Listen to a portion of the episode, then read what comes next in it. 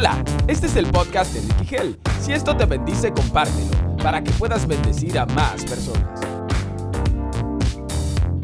Mis hermanos, quiero invitarles libro de Génesis, capítulo 8, verso 15. Génesis, capítulo 8, verso 15.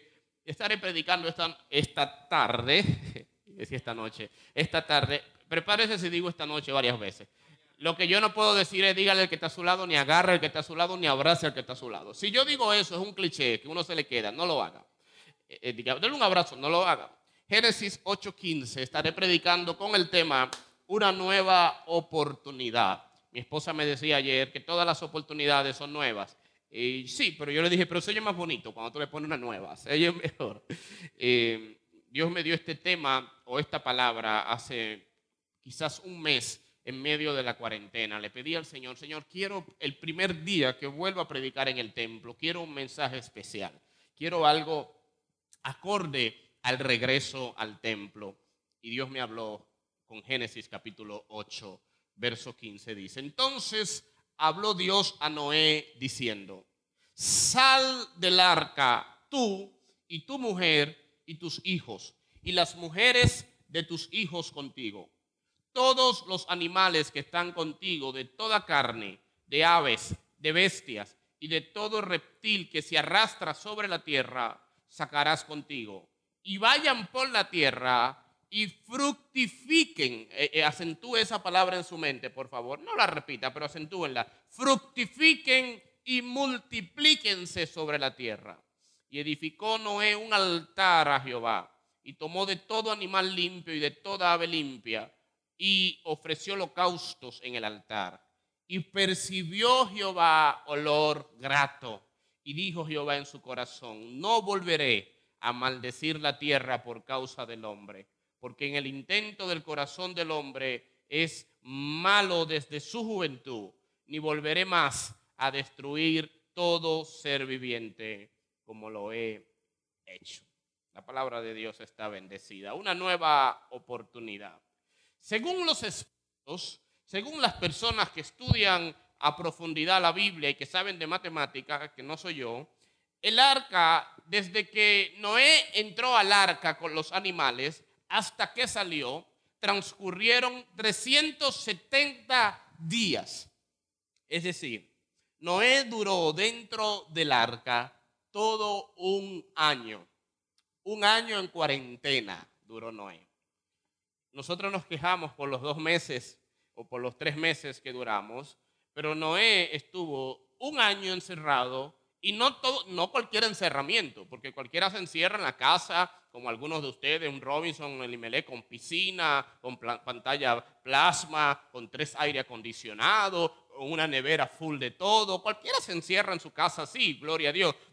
Noé estaba encerrado en un barco lleno de animales. Imagínese usted encerrarse en su casa con dos gatos y un perro. Horrible. Él estaba encerrado con todo tipo de animales y con la familia para el colmo. Porque si está solo, como que bueno, también con la familia. Aguantar esa mujer un año, la de Noé, no ustedes, la de Noé. Con, con la mía estoy bien, pero la de Noé. Tuvo que ser difícil esa cuarentena para Noé. Pero antes que analicemos un poquito la cuarentena de Noé o qué lo motivó, y la nueva oportunidad, quiero que vayamos a un, poco más atrás. ¿Por qué tuvo que aguantar Noé eso? ¿Por qué la tierra estuvo bajo maldición? Génesis capítulo 6 dice, y miró Dios la tierra, y aquí estaba corrompida, porque toda carne había corrompido su camino sobre la tierra. Dijo pues Dios a Noé, he decidido el fin de todo ser, porque la tierra está llena de violencia a causa de ellos y he aquí que yo los destruiré con la tierra. El pecado había provocado juicio de Dios sobre el mundo entero.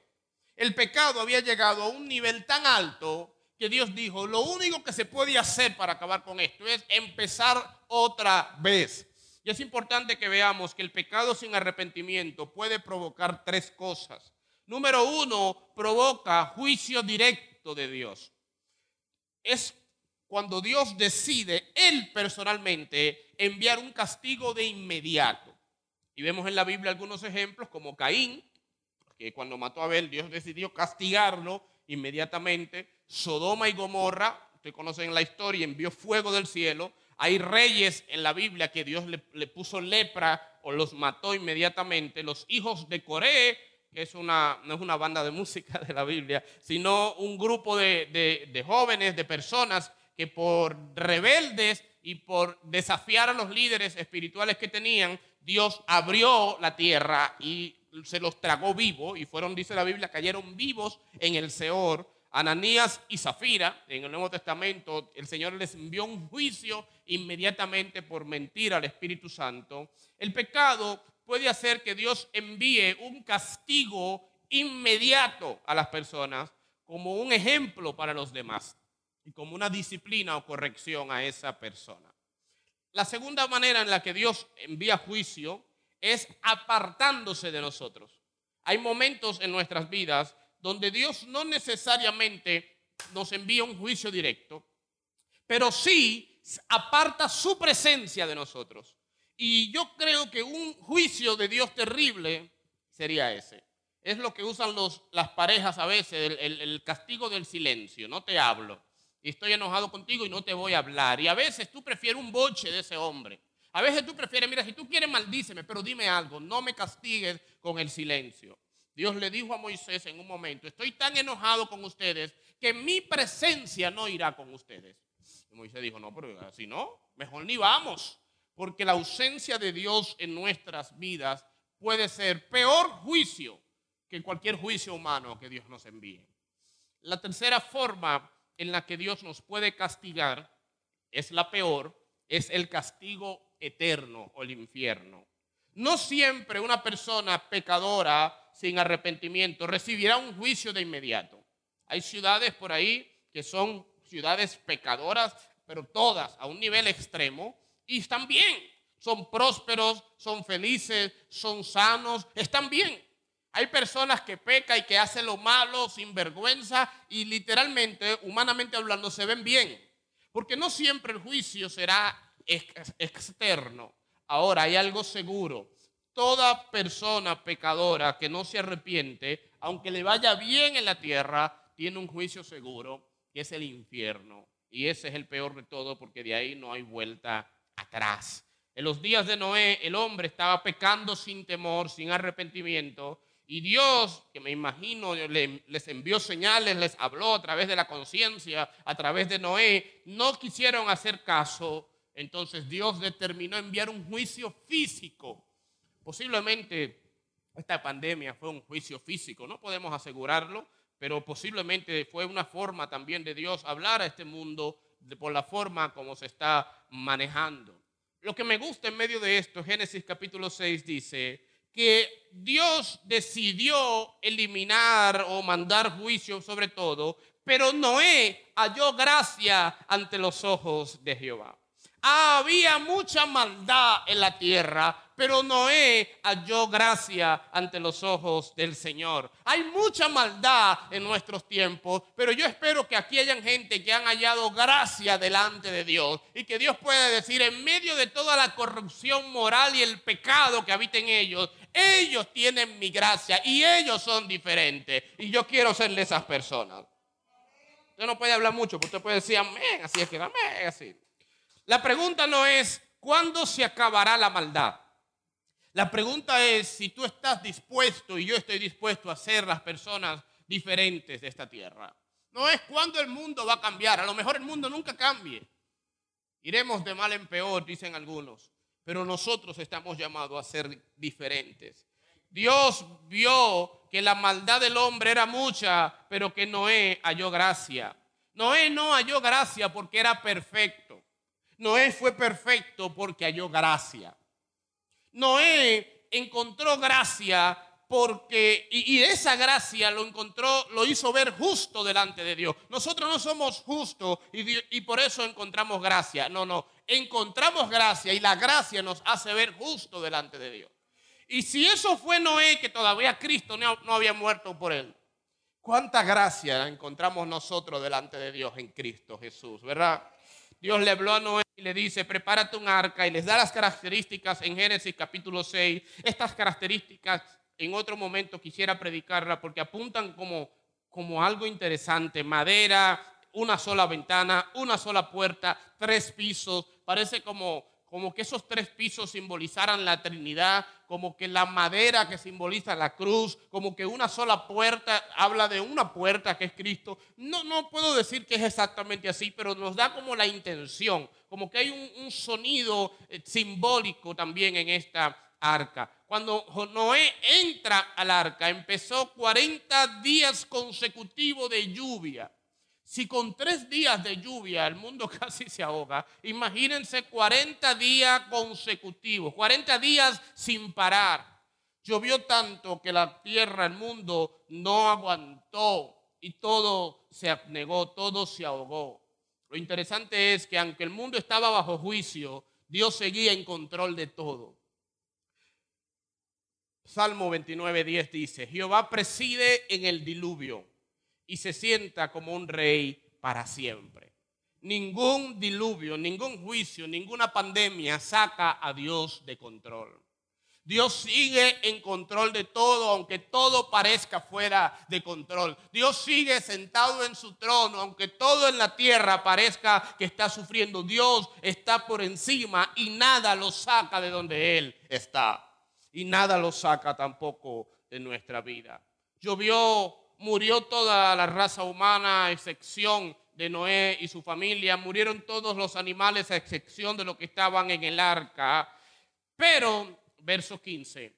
Entonces habló Dios a Noé diciendo, sal del arca y tu mujer y tus hijos y las mujeres de tus hijos contigo, vayan por la tierra y fructifiquen y multiplíquense sobre la tierra.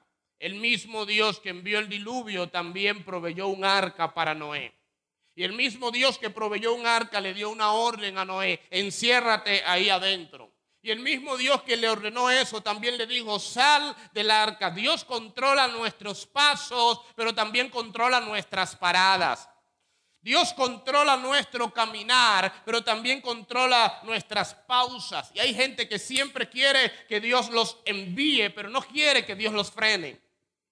Y hay momentos de Dios enviarnos y hay momentos de Dios pararnos. Y hay momentos de Dios activarnos y hay momentos de Dios poner pausas en nuestras vidas. Y es el mismo Dios, el mismo Dios que nos exhorta para protegernos y también nos motiva a seguir adelante después del peligro. El mismo Dios que nos cuida en la tormenta y también nos bendice cuando la tormenta termina.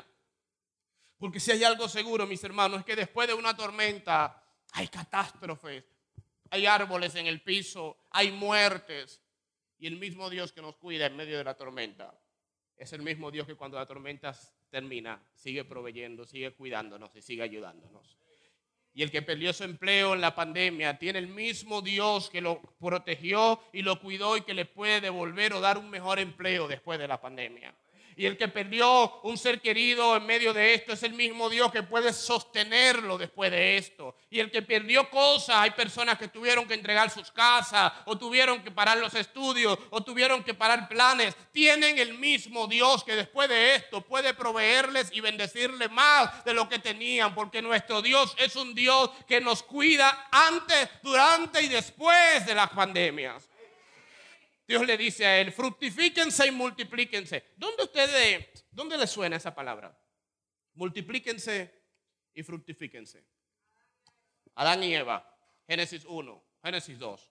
El mismo Dios que cuando creó todo le da una orden a Adán y Eva, multiplíquense y fructifíquense, es el mismo Dios que ahora da la impresión de que hay una nueva creación.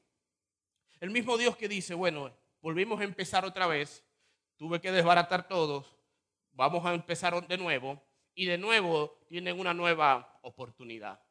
Multiplíquense. Tienen una nueva oportunidad. Fructifíquense. Fructifíquense es que sean fructíferos, que les vaya bien, que tengan éxito.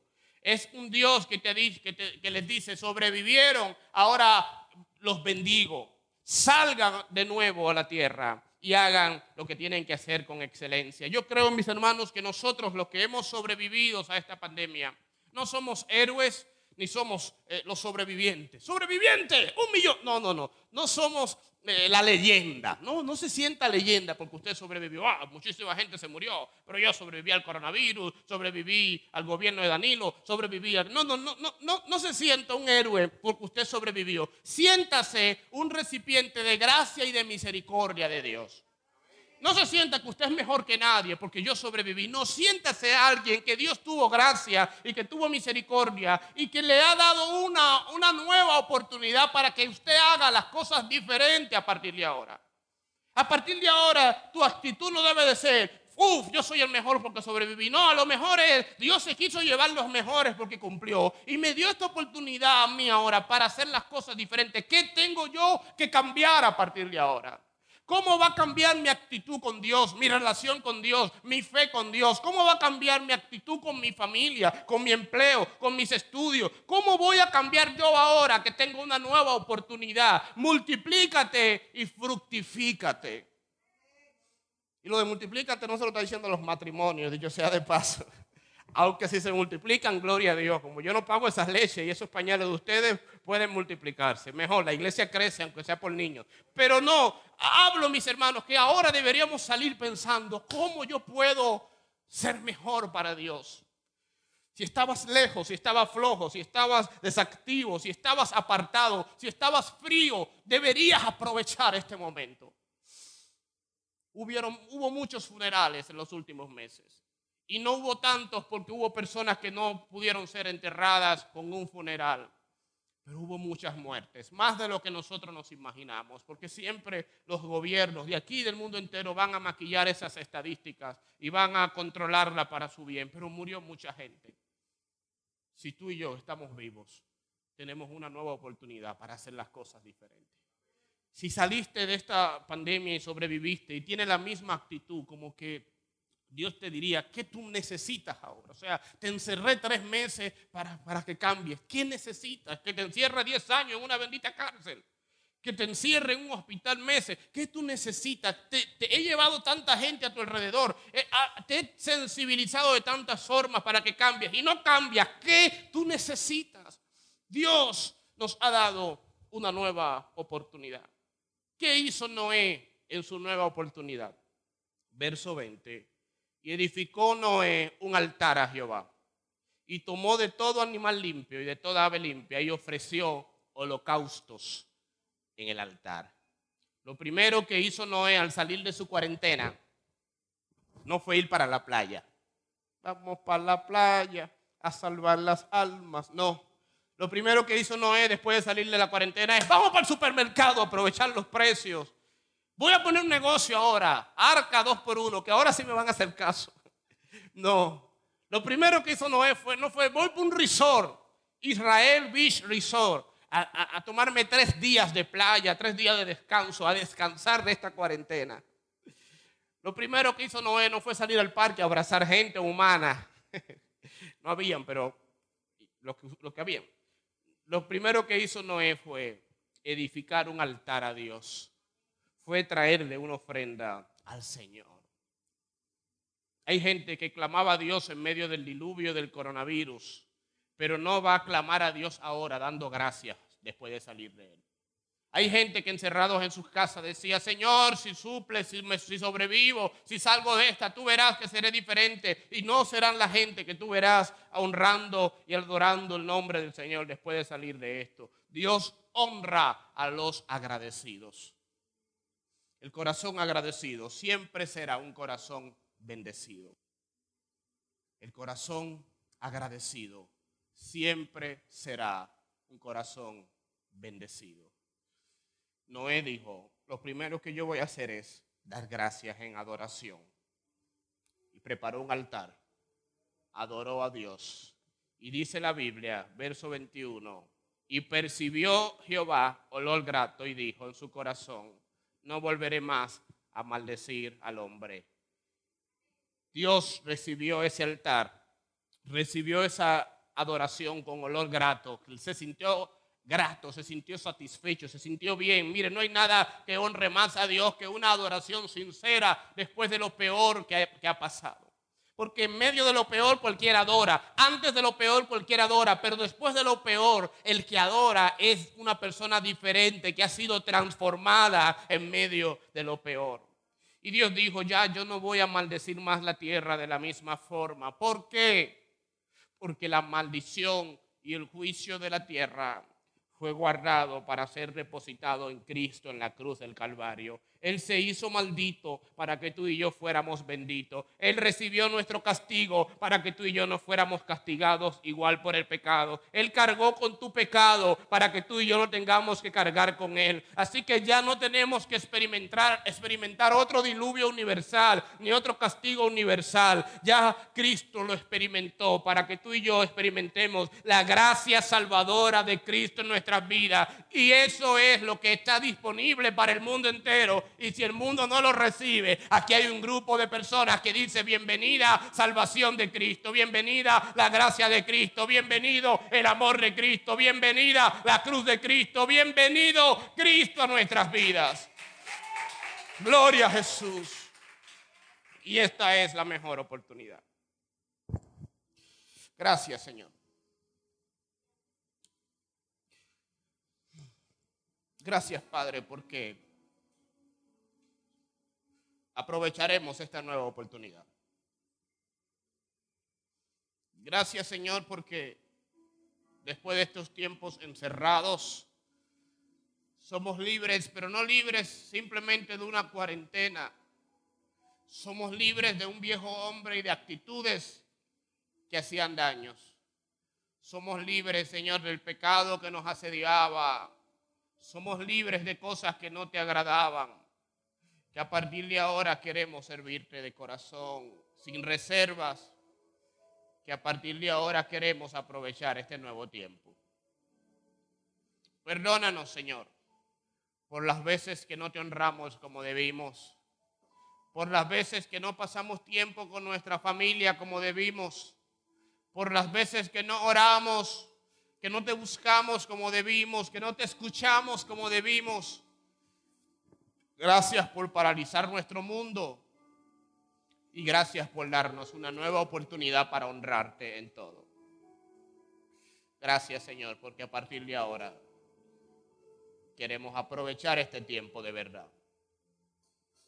Si estás escuchando esto a través de las redes o estás aquí en la iglesia, en el templo físico, y estás apartado de Dios, estás alejado de Dios estás descarriado.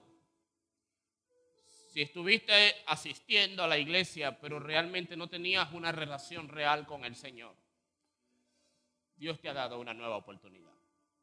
Aprovechala. Y aprovechala volviendo a Cristo. Aprovechala reconciliándote con Cristo. Aprovechala haciendo a Cristo, haciendo a Cristo tu Señor y Salvador. Así que te quiero guiar con esta oración que si es sincera en tu corazón, va a traer cambios a tu vida. Puedes repetir conmigo, Señor Jesús, te pido perdón por mis pecados. Me arrepiento de ellos. Me arrepiento de haber estado viviendo una vida lejos de ti quiero aprovechar esta nueva oportunidad que me das para entregarme sin reservas a tus caminos y ser ese hombre o esa mujer que tú buscas. En el nombre de Jesús. Amén. Si hiciste esa oración creyendo de corazón, bienvenido a la familia de la fe. Para mí fue un honor regresar a casa después de estos meses. Dios le bendiga, mis hermanos.